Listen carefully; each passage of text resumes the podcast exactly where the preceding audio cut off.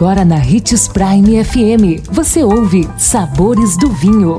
Todas as notícias e informações para quem ama o mundo do vinho.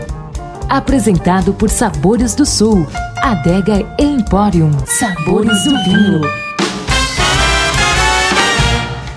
Um excelente início de ano a todos. Sou Marno Menegatti, sommelier internacional da adega Sabores do Sul Gran Vino. Na nossa série de mito ou verdade, hoje a dúvida é: para produzir vinho branco uva branca e para produzir vinho tinto uva tinta, é mito.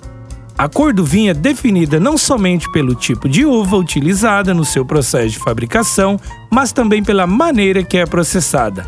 A casca, devido ao seu contato com o líquido, também interfere na coloração. Então é possível fazer vinhos brancos com uvas tintas, mas não vinhos tintos com uvas brancas. Muitos acreditam que vinhos brancos são feitos apenas com uvas brancas, porém, em sua produção, tanto uvas brancas quanto uvas tintas podem ser utilizadas, uma vez que a cor dos vinhos é obtida através de pigmentos naturais encontrados na casca das uvas. Falamos sobre isso lá no início dos programas Sabores do Vinho. Se não me engano, foi no quinto, sexto ou sétimo programa. Vale a pena procurar no Spotify e ouvir novamente. Lembrando sempre de que o melhor vinho do mundo é aquele que você gosta e possa pagar. E que para beber vinho você não precisa de uma ocasião especial, mas apenas uma taça. Ótimo 2021 a todos, um brinde, tchim-tchim!